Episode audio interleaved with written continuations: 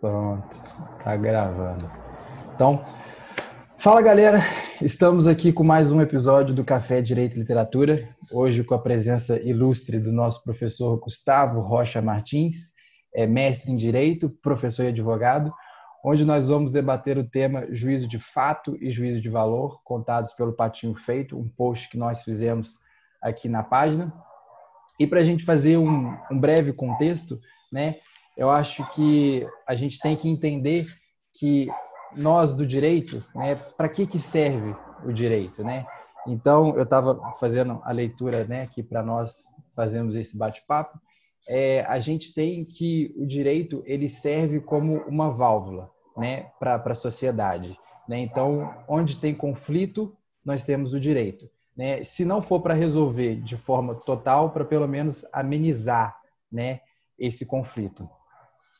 E o direito, né, para nós que, est que estamos dentro dele, ele está no nosso cotidiano, né? Ou seja, são momentos da nossa vida. E quando nós falamos em vida, nós falamos de costumes, nós falamos de valores, nós falamos de uma expectativa normativa e, consequentemente, nós estamos falando do direito. Né? Para nós sairmos dessa visão técnica, né, dessa visão da ciência jurídica, né, a gente também pode ver o direito como uma forma de arte. Né? E só para dar um exemplo, né? porque a arte ela, ela consegue trazer o que está distante para perto, né? a gente consegue fazer essa aproximação e a arte dentro do direito ela acaba sintetizando né, os ensinamentos jurídicos. Então, só para fazer um, um, um, exemplo né, disso de que nós estamos falando, nós na página também já trabalhamos sobre relação direito e música e nosso primeiro post foi falando dessa relação que o direito tem com a música, a relação que a música tem com o direito, né? Então, no post nós colocamos que tanto o direito quanto a música, elas servem como um sistema comunicativo, né? Ou seja, elas possuem quatro elementos, né? Nós temos o comunicador, nós temos é, o destinatário, nós temos o conteúdo dessa comunicação e nós temos o efeito, né? Disso tudo. Dentro do direito, o comunicador seria a lei ou o juiz. O destinatário seríamos nós, cidadãos, e o conteúdo dessa comunicação seria a determinação legal, né? Isso tudo nós trabalhamos dentro do post. E o efeito seria o respeito a essa lei, o respeito a essa decisão. Eu acho que um outro exemplo que nós podemos colocar também dentro dessa relação direito, arte, direito e música é a harmonia, né? A harmonia ela serve para é, pegar uma, coisas distintas, coisas diferentes que estão desarmônicas e colocar um todo coeso. Né? Então, na música, por exemplo, numa orquestra, nós temos notas distintas e nós vemos né, um show, né, uma, todo, todo um coeso das notas que elas acabam formando uma harmonia. E no direito não seria diferente, né?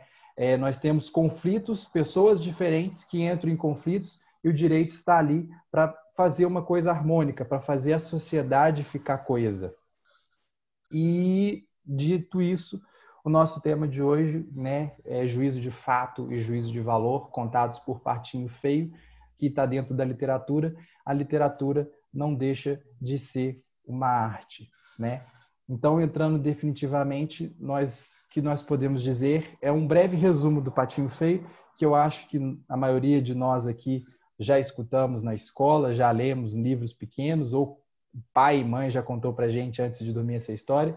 Que eu vou fazer um breve resumo aqui, que é uma, uma pata, né? A mãe pata lá, ela tem os seus ovos e um ovo se distingue, se distingue dos demais, né? E ao quando esse ovo choca, a gente vê um, um patinho aqui entre aspas, um patinho distinto dos outros. Só que ele não consegue é, se manter no meio daquele, daquela família porque os próprios irmãozinhos fazem brincadeiras com eles, o chamam de feio. Os outros animais também fazem essa cara meio de, né, de diferença em relação a esse pato. Até que mais para frente, no fim, a gente percebe que não se trata de um pato, mas sim de um cisne, né? E aí o que, que isso tem a ver com o juízo de fato e o que, que isso tem a ver com o juízo de valor? Né? Dentro do post a gente citou Miguel Reale, em que ele fala sobre duas realidades. Né? Nós temos a realidade crua nós temos a realidade cozida. A realidade crua seria aquela realidade dada, a realidade natural, onde entra o juízo de fato, onde está o mundo da natureza, né? Nós temos aí o princípio da causalidade, ele é inerente às leis natural e independ, naturais e independe da atividade humana. Em contrapartida, a realidade cozida, que é aquela realidade é, é construída, aquela realidade humana, né, que está, ela está é, embasada na cultura, está embasada na história, é onde se insere o juízo de valor, né? Aí é onde nós já podemos falar sobre a cultura, nós podemos falar sobre os valores e nós podemos falar sobre fatos sociais. É, o juízo de valor ela vai depender em ser bom ou ruim. Ela vai depender do justo ou do injusto, né? A gente entra na imputabilidade e é variado, né? Porque ele vai de acordo com o momento histórico em que estamos vivendo. E aí, é, para terminar, né, para sintetizar tanto o post quanto aqui a minha fala, é, nós colocamos que o direito ele está ligado aos valores e cultura, né? Nós já dissemos isso. E, e, ele vai ser interpretado de acordo com o meio inserido, né? Nós podemos ver leis sendo criadas, nós podemos ver leis sendo extintas, nós podemos ver leis sendo flexibilizadas de acordo com o meio que nós estamos. É, e aí isso vai de acordo com os valores, né? Só que os valores sociais eles são incompreensíveis né? As pessoas não têm é, é, como é que eu vou dizer, um conceito absoluto do que é um, um, valor social, porque eles mudam de acordo com a região, eles mudam de acordo com o momento que nós estamos também. Então, por isso que ele é incompreensível. É, só que a essência desses valores ela está intacta, né? O que o que vai mudar apenas é a sua interpretação. E aí eu venho, né, e faço as minhas perguntas, né? Se os, o direito, né, ele está dentro dos valores e está dentro da cultura, é, o que, que a gente pode dizer do nosso direito hoje, né? O que é o direito hoje dentro da cultura e dentro do valor que nós temos hoje?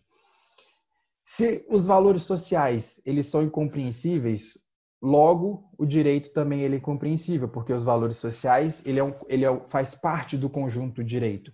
Então a gente poderia dizer que o nosso direito é incompreensível e por que o nosso direito é incompreensível. E por último, qual é a interpretação que nós temos do direito hoje, sendo que a sua essência está intacta? E aí eu passo a minha palavra para o professor Gustavo, né? E, e é isso que eu queria dizer por aqui. O microfone está desligado.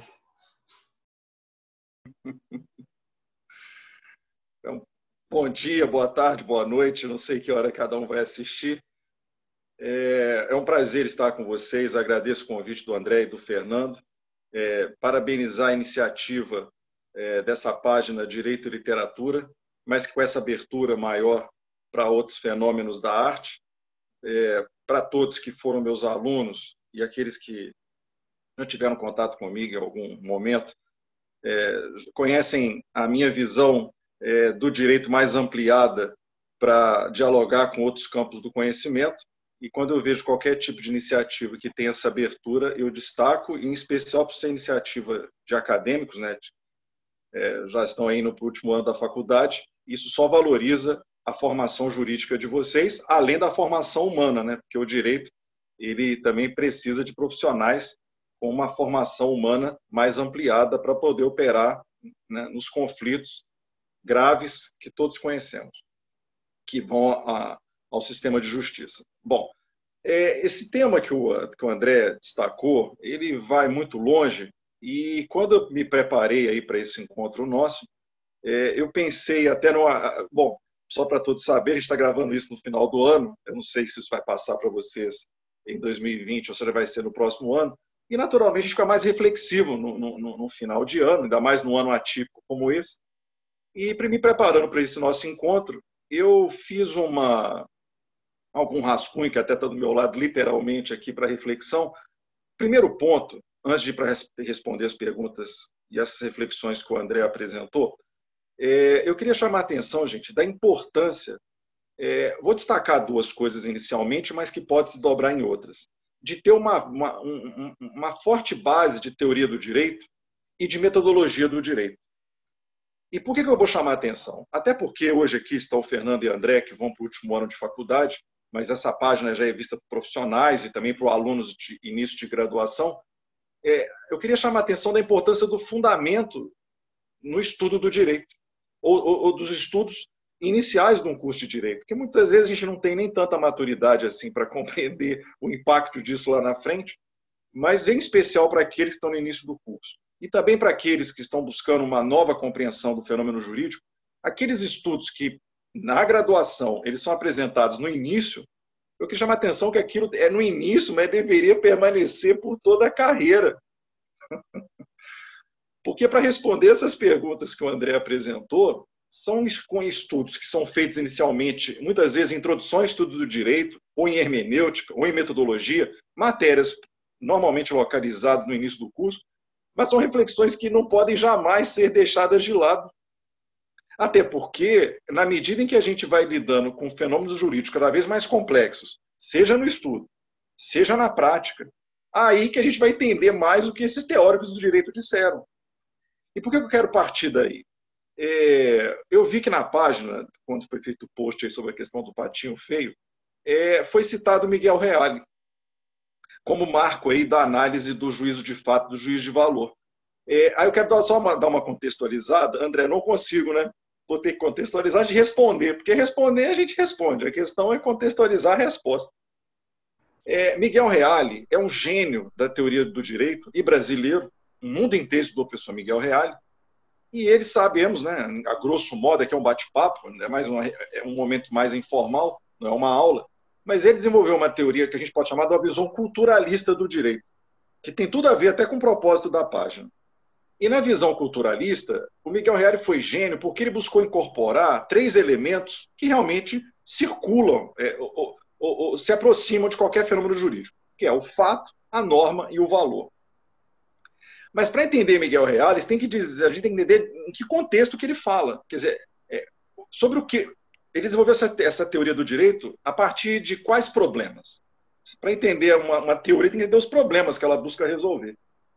É o grande fla-flu que existia no direito. Essa página é mundial, né? Aí pode ser Bahia e Vitória, Atlético e Cruzeiro, São Paulo e Corinthians, que é a questão do positivismo e justnaturalismo para entender Miguel Reale, eu acho que é bom partir disso.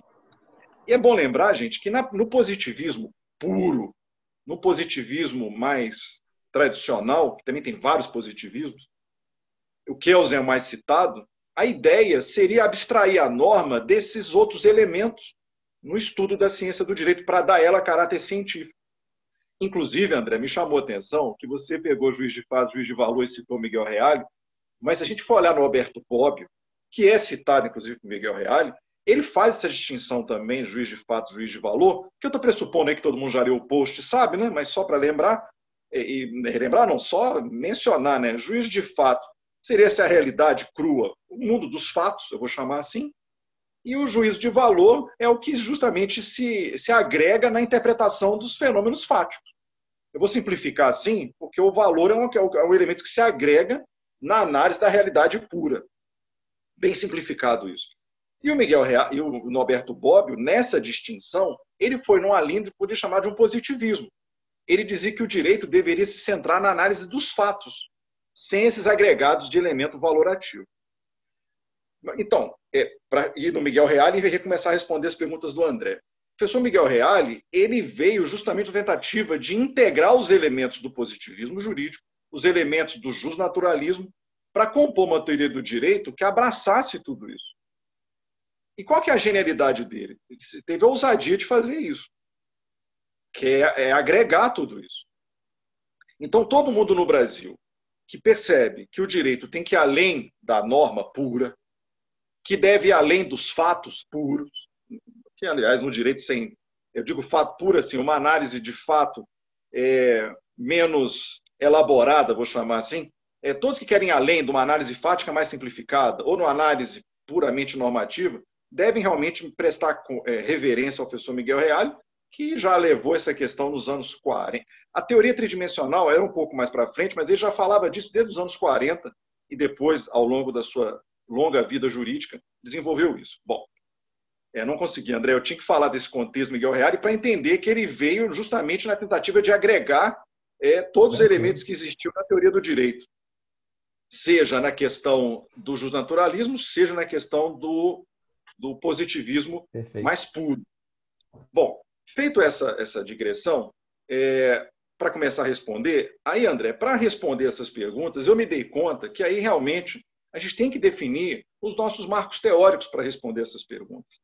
É, vou, vou, começar pela primeira. Como as três são interligadas, André, só ler de novo a primeira para mim, que aí eu vou uma por uma. É, a primeira é assim: se o nosso direito, né, ele, ele, ele tem, ele é puxado em relação aos valores e à cultura, né? Como que o que nós poderíamos falar do nosso direito hoje, embasado nos valores e na cultura que nós temos aqui tipo, no Brasil, né? Vamos ficar aqui no Brasil. Então, como é que seria o nosso direito hoje em relação a isso? Aos nossos valores ah, sim, e à nossa eu me cultura? Lembrei.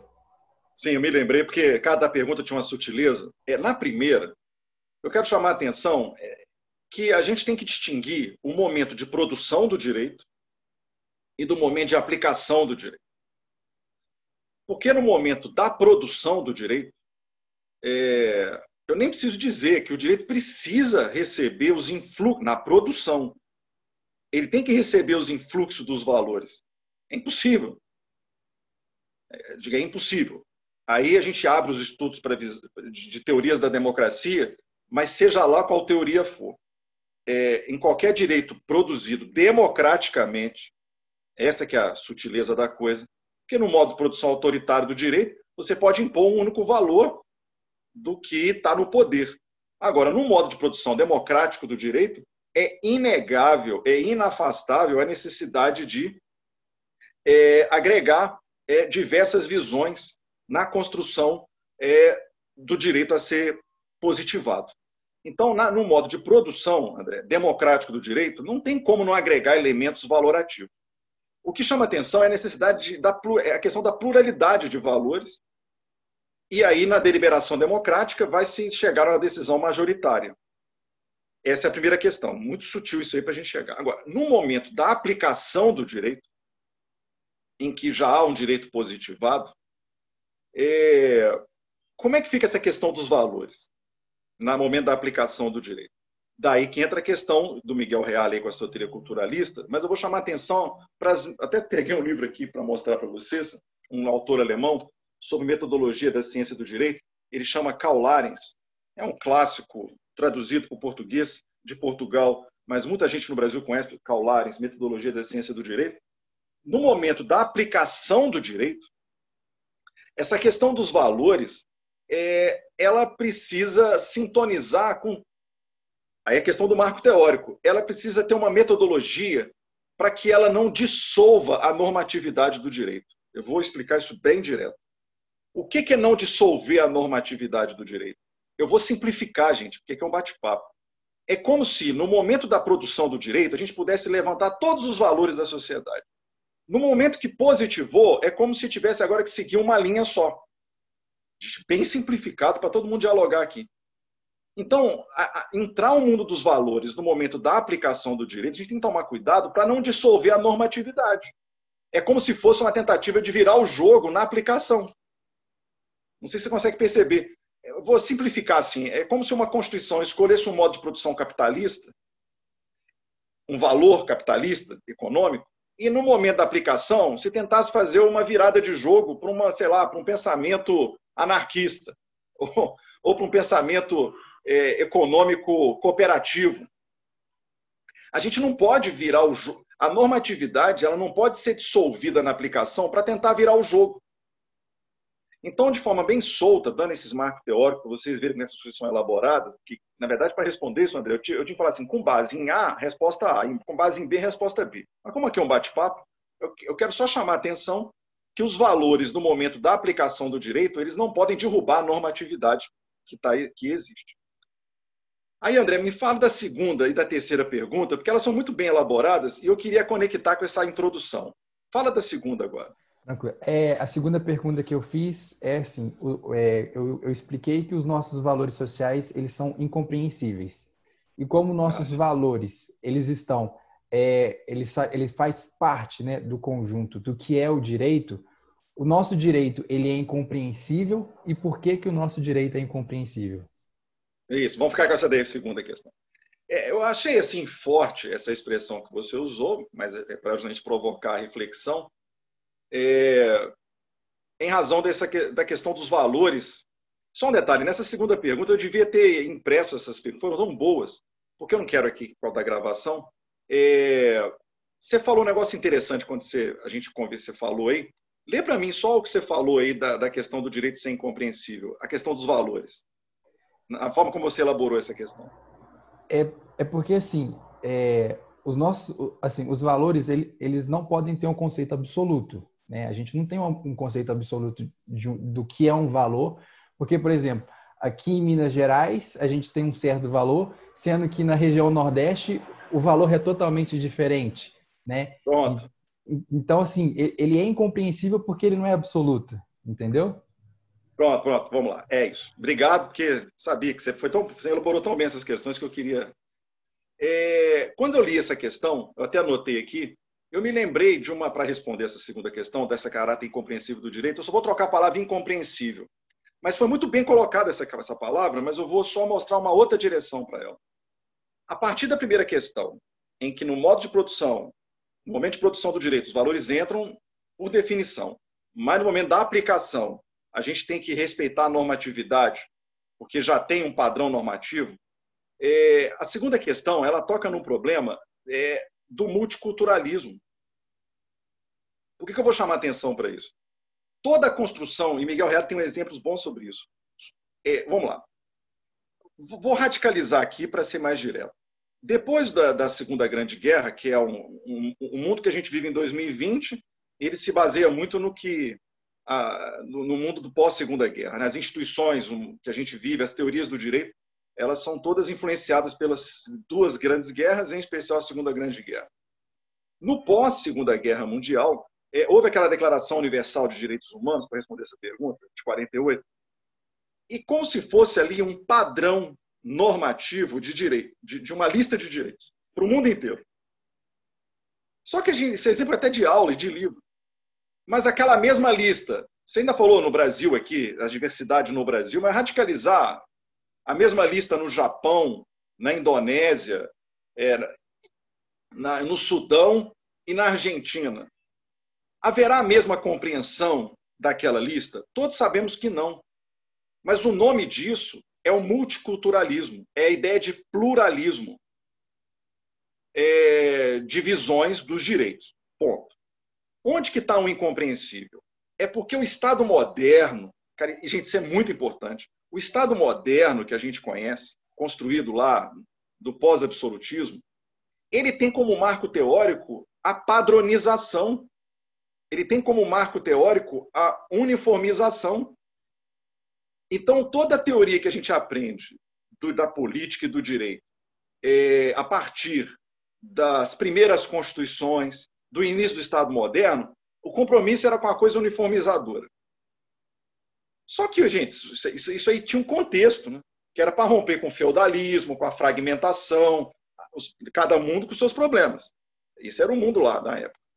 Trazendo depois, a pluralidade é um elemento inafastável da vida humana, e aí as teorias do direito já começaram, em especial, que eu vou destacar aí, no, se vem antes, mas para destacar, no pós-segunda guerra, elas buscaram incorporar essa pluralidade para dentro do direito. Então, isso é incompreensível, André, a partir da pergunta, da questionamento que você levantou, é, é incompreensível numa ótica uniformizadora do direito, de que tem que ser uma coisa só. Porque numa visão de pluralidade, o direito é totalmente compreensível.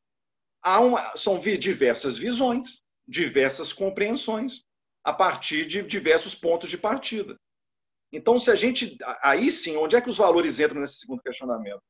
É, agregando o elemento da pluralidade. Então, eu quero associar o mundo dos valores, agora na segunda questão, à questão da pluralidade. Então, se a gente leva o direito na dimensão plural, ele se torna totalmente compreensível. E seria incompreensível numa dimensão uniformizadora. Até anotei aqui para a gente para a terceira questão. A questão da homofobia é, o Supremo criminalizou a homofobia em 2019.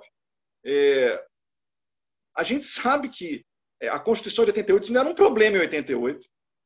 Quando foi elaborada a Constituição, isso não era uma discussão criminalizar a homofobia. mas na pluralidade de modo de existir e nas diversas questões que vão surgindo ao longo do tempo, isso passou a ser um problema, em especial depois do reconhecimento da igualdade na união homoafetiva com a hétero. Não, fazia, não faz sentido é, admitir qualquer tipo de distinção e de discriminação por orientação sexual. Isso é um elemento valorativo. Né? Sexualidade é um elemento, por definição, valorativo. E que levou a um reflexo no mundo normativo, quando o Supremo criminaliza a homofobia, mandando aplicar a lei do racismo, enquanto não vem lei específica. É, também, e antes de ir para a terceira questão, é, no, no âmbito do direito penal, que é um, um campo muito, muito sensível, a gente sabe né? Até houve um histórico evento aí na faculdade do Instituto Viana Júnior sobre a questão de direito penal com questões de gênero. Nós sabemos que quando se adota um, um, uma visão valorativa do sexismo, uma visão valorativa do feminismo, você chega a outras soluções eh, jurídicas para questões penais.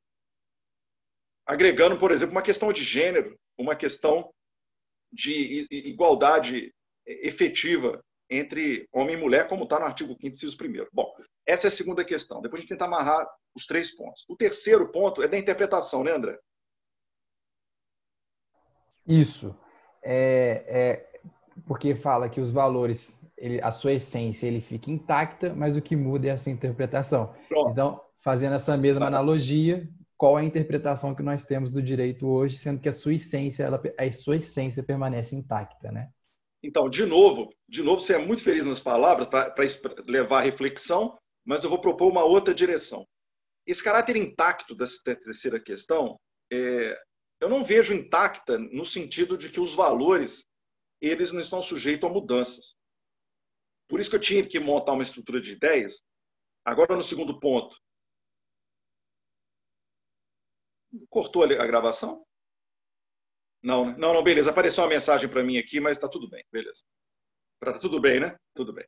É, tá, tá quando eu disse, tá beleza. Quando eu disse na segunda questão, é, a, a, no segundo ponto, a questão da, da pluralidade, porque se a gente fixar como marco teórico da ideia de construção e de aplicação do direito a ideia de pluralidade, a gente sabe que não é que os valores são intactos. É, os valores, naturalmente, eles, eles, eles estão sujeitos a transformações. Mas me parece que também o André foi muito correto aí no uso da palavra para a nossa reflexão. É, ele é intacto, de novo, numa ótica uniformizadora. Que a gente sabe que o mundo, como existe o que eu chamo de disputa de narrativas, isso é muito forte aí para quem gosta, ainda mais que vocês estudam direito e literatura, a gente sabe que, num certo sentido, a construção cultural é uma disputa de narrativas de diversas cosmovisões de mundo disputando narrativas. São narrativas, gente. Porque a vida, a realidade pura, é o que é. Agora, como a gente enxerga aquilo, é uma disputa de narrativas. E sendo uma disputa de narrativas, aí que vem essa pluralidade hermenêutica, André. Aí surgem diversas interpretações. E, e sobre essa universalidade do problema hermenêutico, Gente, se alguém não entendeu até hoje para que, que tem que estudar hermenêutica, eu vou te dar, assim, num bate-papo, uma, formação, uma frase direta. Se todos nós chegássemos às mesmas respostas sobre os mesmos problemas diante dos mesmos fatos, não haveria hermenêutica. Vou repetir para ninguém ter dúvida. Se chegássemos às mesmas respostas diante dos mesmos problemas com base nos mesmos fatos, não existiria hermenêutica. O elemento básico para justificar a existência de qualquer investigação hermenêutica é a pluralidade de visões sobre o mesmo fato. Mas eu não ia deixar de fugir, André, de uma questão, para não passar do tempo que a gente combinou. É, o Brasil hoje entrou no mundo dos precedentes, desde 2015 com o novo CPC. E no mundo dos precedentes, a gente sabe que se busca encontrar algum grau de coerência e integridade na aplicação do direito. Você não pode cada dia produzir um direito diferente na aplicação. Eu só queria chamar a atenção para a reflexão de todos que esse, essa questão de entender a influência dos valores na aplicação, não no plano da produção, na aplicação do direito, ganha uma complexidade maior, que os americanos lidam há muito mais tempo que isso, no, em razão dos precedentes. Porque você não pode mudar a interpretação a cada dia, porque agora um novo grupo chegou ao poder decisório no direito. Então, a, a, a, jurisprudência ela cumpre um papel, de, à luz de teoria dos precedentes, de conferir um grau de coerência nessa diversidade de visões de mundo na construção da própria jurisprudência. Ponto. Bom, fiquei muito feliz de ter conseguido passar essa mensagem. Agora a gente ir para os comentários finais, o que vocês quiserem aí. Mas é porque, gente, é, é, talvez por ser final do ano, a gente está mais inspirado, que a gente está com menos sobrecarga, mais um ano atípico como esse. Olha, terminar o ano, vocês podem ver ano que vem, quando não sei quando vai ser divulgado isso daí. Estou sendo mais espontâneo, André, nem combinei se podia entrar em datas aqui, mas não importa. Né? Não importa é que é o eterno agora, né? Quem assistir é, é agora. A hora que assistir é a hora que, é a hora que existe. Para um final de ano, é, trazer uma reflexão, ou para quem for assistir em outro momento, trazer essa reflexão é, da pluralidade a partir dos valores. Então, eu queria muito compartilhar essas reflexões com vocês, para que vocês é, desenvolvam estudos a partir de uma, de uma teoria do direito e de uma metodologia que deem conta dessa pluralidade. E antes André, tem um artigo da Constituição muito pouco estudado, porque fica na ordem social quando fala da cultura. Mas ele diz no artigo 200, eu vou ler direto no 216, que constitui patrimônio cultural brasileiro os bens de natureza material e imaterial, é, tornados individualmente ou em conjunto portadores de referência à identidade, à ação, à memória dos diferentes grupos formadores da sociedade brasileira, nos quais se incluem, lembra da palavra diferentes, formas de expressão, modos de criar, fazer e viver.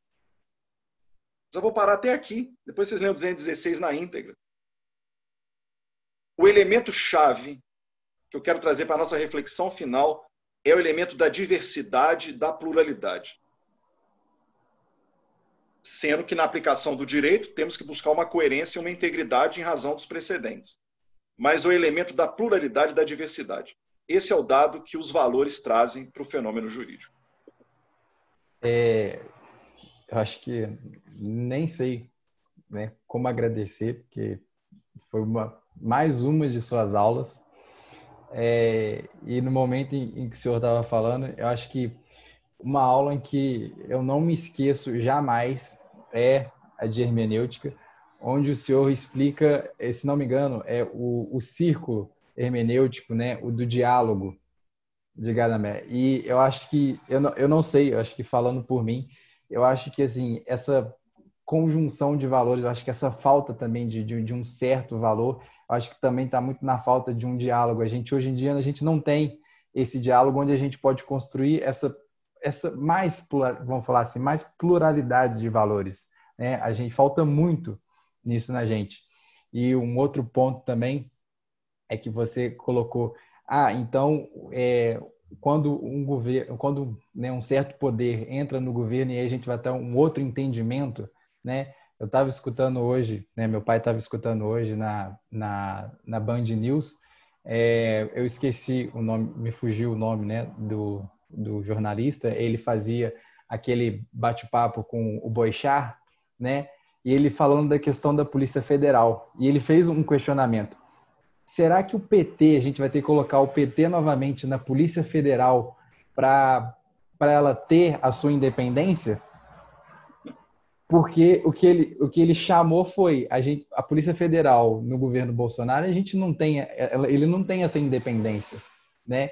Então, eu acho que assim, você trouxe explicações assim que são atuais, explicações que são pertinentes e assim eu só tenho a agradecer pelo senhor ter que né, participar aqui com nós e assim foi uma aula, foi foi incrível, não tenho nem não tenho nem mais o que falar, de verdade mesmo assim foi uma explicação fora do comum, acho que mais uma de suas explicações assim que eu e o Fernando a gente estava conversando assim que é né, é, é fora fora da, da caixinha, então assim muito obrigado mesmo, muito obrigado mesmo.